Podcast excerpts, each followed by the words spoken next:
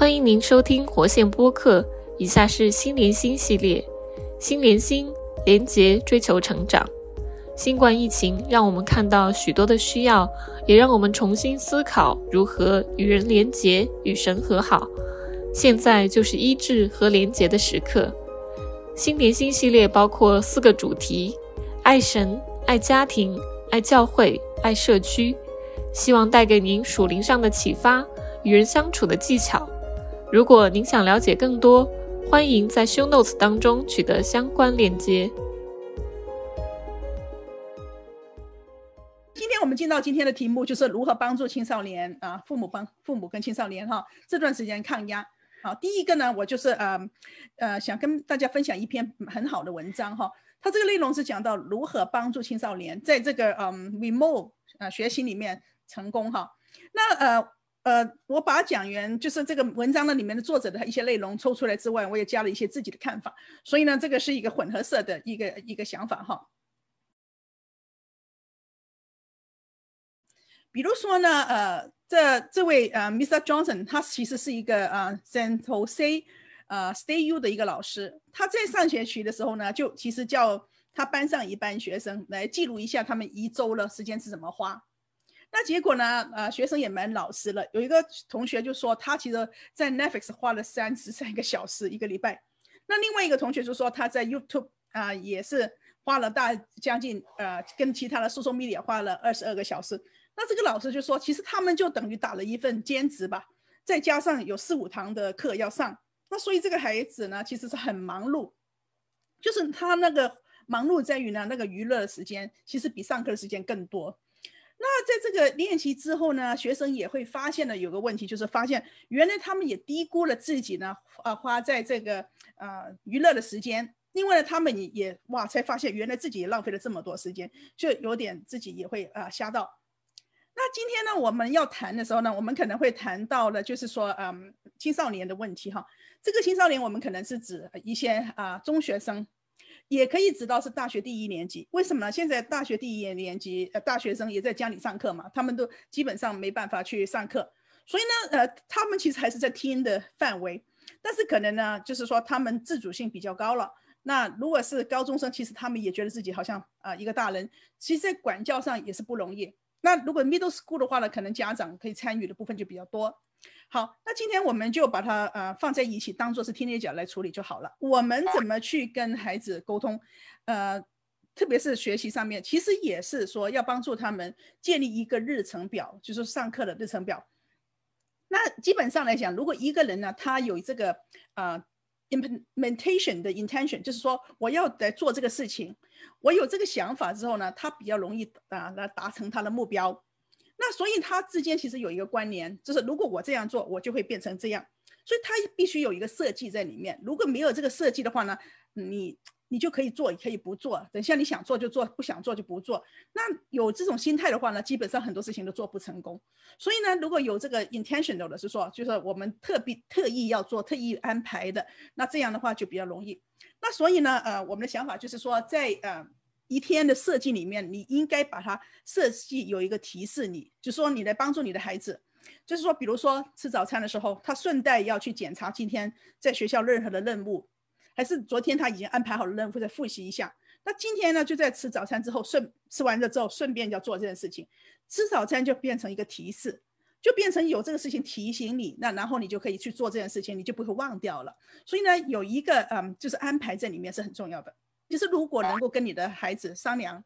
啊，把他一天的时间表用一个啊电话把他安排好，来提醒，就说你几点要去上课，你大概什么时候要做作业，把整个的典型的上课的时间表了，用一个电话来设一个闹钟也好，设一个提醒也好，这样就可以啊提醒他，呃，如特别是那些家长，他如果你不是说所有人都在家上班，也有家长要实体上班嘛，那这个时候呢，其实家长也可以通过短信来的提醒，那变成没有一个正面的冲突，这个是要善用这些啊，就是电话跟闹钟来提示了。啊，我在谈幼儿的时候，我也是说，家长其实应该把那些活动啊、玩的时间、家庭的时间全部把它分好，跟孩子一起来设计。其实现在也是这样，因为你要明白，这个社交活动其实对于青少年来讲，大的孩子来讲是生活的呃生活还是生命的一部分。那所以呢，啊，通常呢，就是平常他们在上课的时候，他们一天开始，他们都可以跟朋友啊见个面呢，中间还可以见个面呢，啊，完了下了课之后可以一起玩呢。但是目前他们没办法真正见面，你也不想他们花太多时间在跟别人打交道，特别是在上课的时间。所以这个时候呢，你可能会叫他们专注在家庭的事上。但是当中你还是要给他有一个 passing period，意思说就是给他们一个休息的时间。比如说啊，在某一个时段里面，你给他十五到二十分钟，好像下一课一个 break time。那这样时候呢，这个时候就让他们去社呃看一看社交媒体啊，还是吃一点点心呢？当然最好是吃素的点心，不要老老是吃薯片，那越吃就身体越不好。那这个过程当中，当然你他也是要设定就是一个开始跟结束的时间，这样他才可以跟着这个进度去。所以呢，把一个社交活动时间其实也是也要把它安排下来就好了。那下来呢，我是觉得呢，大家要了解这个青少年的呃时间，他是一个半个大人，他已经还是说可能差一岁就，如果你是大学第一年级，可能就是十八岁还是十七岁的孩子，那下来中学也是他们都十五六岁了。如果你要啊，就是勉强来来抓着他一起来，嗯，来说一定你要怎么做，这个很难。但是呢，因为这个 pandemic 的缘故呢，其实学校要老师。跟家长合作，所以呢，你就可以用这个点来跟他讲，就说，因为我做一个家长，我有责任，老师都有邀请我要去参与这个啊决定，所以呢，其实这个过程当中呢，你就可以用这个时间跟他坐下来，跟他一起去编排他的这一个的日程表。但是这个日程表其实你也不需偏的太多，可能是头几天先把它偏下来，因为下来可能老师会再告告诉你这个有什么改进啊，学校有什么的呃东西你可以来帮你来过渡啊，所以你可以用啊学校的资源，同时间呢，你这个时候呢也可以跟这个孩子先开始一些偏排，跟他商量，然后来在隔壁旁边来的帮忙一下。那这个过程当中呢，其实孩子是这样的：如果这个东西是他来设计的，他会有一种 ownership，就是说属于自己的，他愿意承担。如果做得好的时候呢，他们也会觉得很好。特别是这段时间，大家有很多焦虑，因为他们很想回学校，很想见朋友，但是就见不到。这个过程当中也会有焦虑感，所以这个时候呢，呃，让他有多点参与，其实呢，这个关系也比较容易建立。那时间表当然是要是包括起床的时间跟睡觉的时间啊，很难叫孩子每天照着一个同样时间完全的遵守，那么他们不是一个机器人。但是呢，孩子需要足够的睡眠，七八个小时睡眠，这个是一定的啊。我们也有很多研究报告里面告诉我们，如果睡不够的时候呢，基本上呢，真的很容易会有情绪问题。特别很容易出现负面的情绪，那所以这个过程当中，你还是呃要跟孩子谈，呃，把这个时间把它编排在里面，就是啊，希望有足够的七八个小时的睡眠。我们呃每一个人在呃上课的时候呢，其实他受那个空间的本身的一个意义感的限制的。比如说你在图书馆，你自然就会哎不要讲话啊，小小声音，因为你怕骚扰到别人，他嘛。所以在家里其实家里那个空间的设计也是很重要。就是你把它设计成为一个可以学习的空间，然后在那边可能贴一些什么东西，让他看到觉得这个是上课的地方，然后各样的东西 也要准备好。这个时候，比如说他要充电的，嗯，这个电脑要要有电啊，他的书本啊，还是什么样，任何他要收集、他要啊打印的东西，住在附近。那这样时候呢，他就比较容易专心来学习，不会啊，等一下要想去做什么东西啊，干什么东西啊，很容易就分散了他的整个的注意力。所以呢，把这个东西设自己成为一个可以上班的、可以读书的地方，这个很重要。啊，所以这个过程当中，其实就空间里面有个提示，而且就是说，他要问自己说，究竟我在这里干嘛？啊，我我在这个地方我坐下的时候，我应该做些什么？空间里面有这种小的提示的时候呢，就变成一个人会把那个目的啊想得清楚，在那边呢他就不会那么容易分心了。什么叫社会模范呢？还是说说 modeling 呢？意思是说，其实呢，早期呢有一位啊社会学家，他就做了一些研究，比如说怎么样去呃社交里面怎么去大家会促进那个呃那个效率哈。那其中他们就发现呢，就很早就发现，原来读书呢不要一个人自己读，呃有人一起读的话呢，他那个效果会更好。那其实我们讲的这个不是说一种竞争，不是说那一定要有什么的，嗯，有人跟你在竞争。其实他的意思说，有人跟你一起的时候，跟你合作的时候，这个时候呢，你就会有一种表现，想要把这一个书读好一点点，就想提高这一个的表现。那在其他的研究里面也讲到，是说呢，啊，其实呢，呃，我们看见，呃，这个。因为有人在的时候呢，啊，为什么比较好呢？我们想一想吧。那意思就是说，因为有人在，其实就会提供一个社会的规呃规范，有一个 social norms。因为有人在，你就觉得啊，你要怎么 behavior，你要怎么做才比较好，所以你就不会随便。所以呢，呃，下来呢，我们就可以讲，其实当家长呢跟我们的孩子在一起的时候呢，我们也可以为孩子来做一个的模范，帮他设定一些的准则，并促进他做事情的一个方法。那很多家长在这边听到时候就觉得啊，有没有可能啊？我的孩子都不听我讲啊，真的有可能吗？其实我们在各样的研究报告里面，我都发现，其实家长对孩子的影响其实很大，多于他们自己啊想的。所以呢，这个过程当中呢，家长其实要不要那么的呃，觉得自己没有那么多的影响力，呃，就算我们在临床上做很多辅导时候，我们发现他们进了啊到辅导间的时候呢，那些孩子都会讲多很多父母讲的话。其实父母讲的话，父母的要求，孩子是很想达到我们的标准的，只是说有的标准有的觉得太刻薄了，还是没办法做得到了，心里面有点不舒服而已。但是孩子在内心里面其实还是想模范啊，想模仿家长，还是想达到家长那个标准，使家长高兴的。所以呢，这个过程当中呢，其实我们也不要小看呢家长本身的影响力。那你怎么做呢？简单来讲，就说，比如说你觉得孩子呢应该有时间表。早上起来的时候呢，他吃完呃早餐之后，他就要来开始看他的一天的日程，开始研究一下今天有什么责任。然后呢，还是呢，他就马上要做一个 to do list，还是晚上啊在结束之前要做明天的 to do list 都可以。无论怎么样都好，这个时间呢，就是说孩子怎么做，你自己也要这样做。你也是跟他一样，在你因为你在家里上班的时候，你也可以吃完早餐，你又开始你就开始去做你的 to do list，还是说你今天查查今天你要做什么事情。在这个时候呢，如果你要孩子不要啊，嗯，一段时间就去看社交媒体，其实你自己也要这样做。意思就是说，你想别人怎么做，你要做一个模范，你不能说呢，啊，你你这样你就这样做，我就可以随随便便，因为我要赚钱啊，我要怎么样？呃，那如果可以的，就是跟孩子差不多的。我还记得呢，我们孩子小的时候呢，我们就呃一早就有一个想法，就说我们学习这个家庭不要花那么多时间看电视。所以我们只是在礼拜五的晚上才可以看电视。那一一到四呢，我跟我老公差不多真的几十年下来，当时在他们从小学阶段到中学阶段，我们都不看电视，就是因为我们呃有这个家家庭规矩，那我们就是要大家执行，不是把规矩只是给小孩执行。小孩看到你执行的时候，他也会比较甘心情愿，虽然他还是不可能不甘心，但是他。整到这个整个家庭气氛就这样的时候呢，他就会呃很小的时候就开始跟随这种，不把这么多时间放在电视上面。所以这个过程当中，就是说我们要做一个模范啊，家长就是啊，你开始要了解，你要他这样做，同时间你最好自己也是这样做，那他彼此彼此之间就有一个共同了。下来呢，就是说你不要一个人偷偷这样做，他看不见，最好你还是要在他脸前做。所以呢，如果是安排呃桌椅的时候，你你在他附近学习就好了，不要当然不要太那太接近，让他有一个空间感。但同时你在他隔壁，让他看到你的上班时间。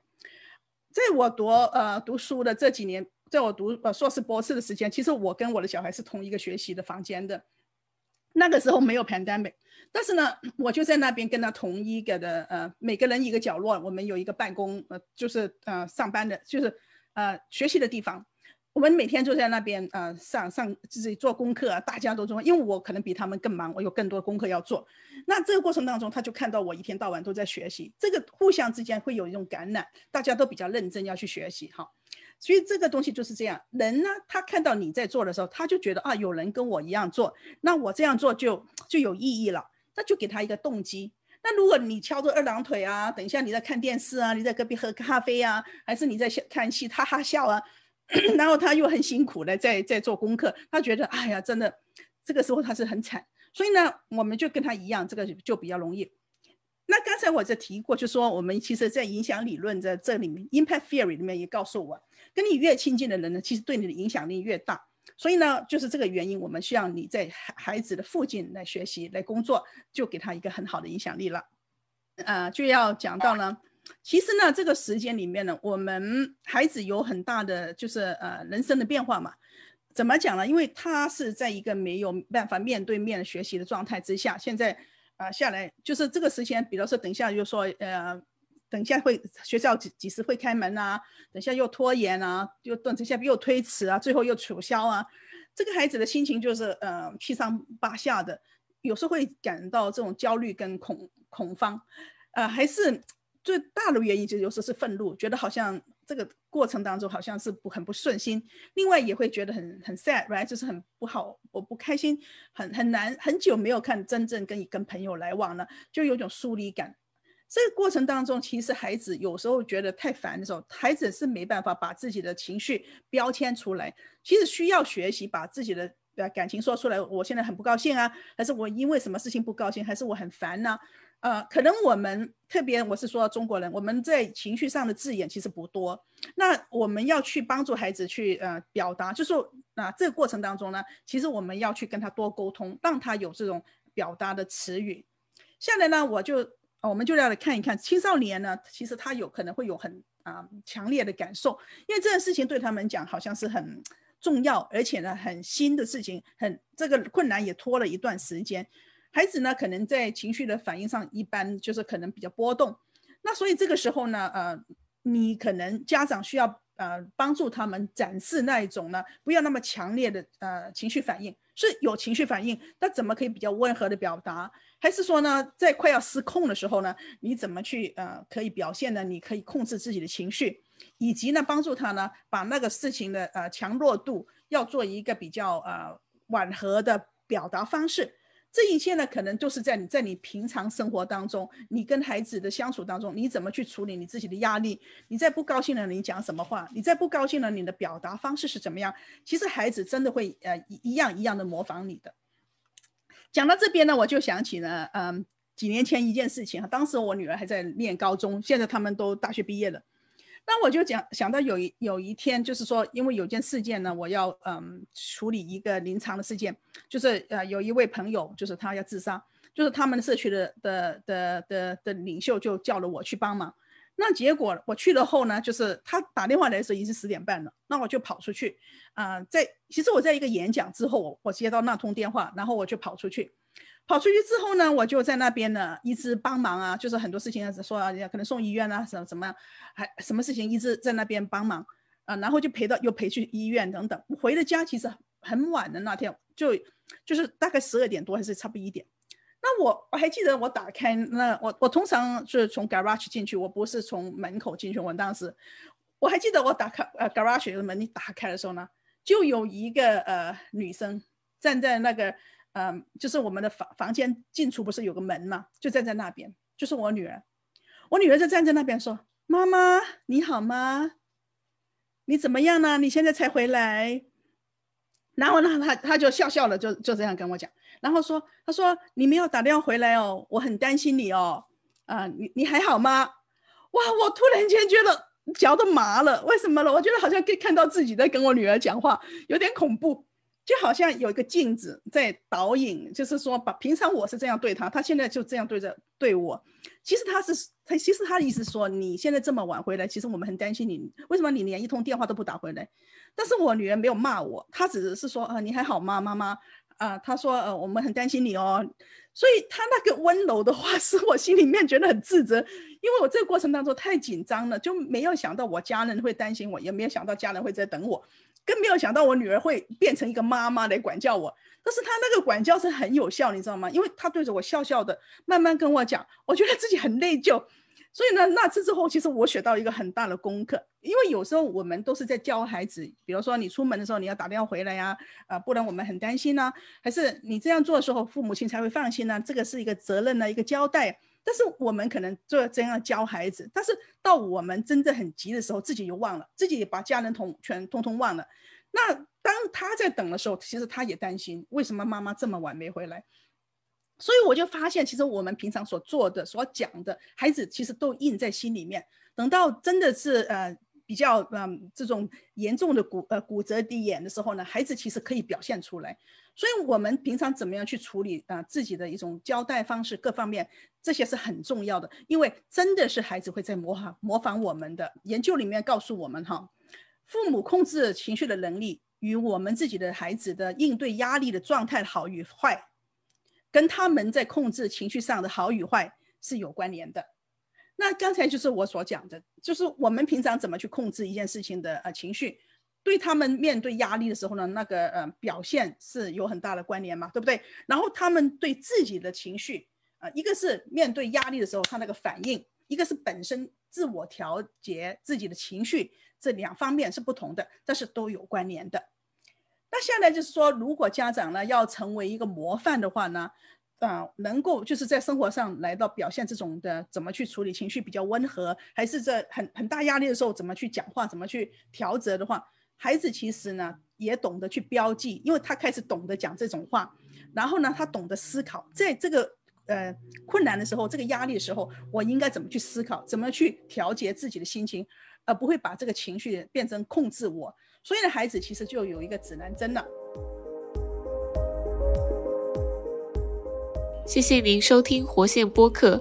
如果您喜欢我们的节目，可以在 Apple Podcast、Google Podcast、Spotify、Castbox 等平台订阅，也可搜索活线 YouTube 观看我们的教育视频。您可以在节目下方链接中找到相关资讯。欢迎您和家人朋友分享我们的播客。再次谢谢您收听我们的节目。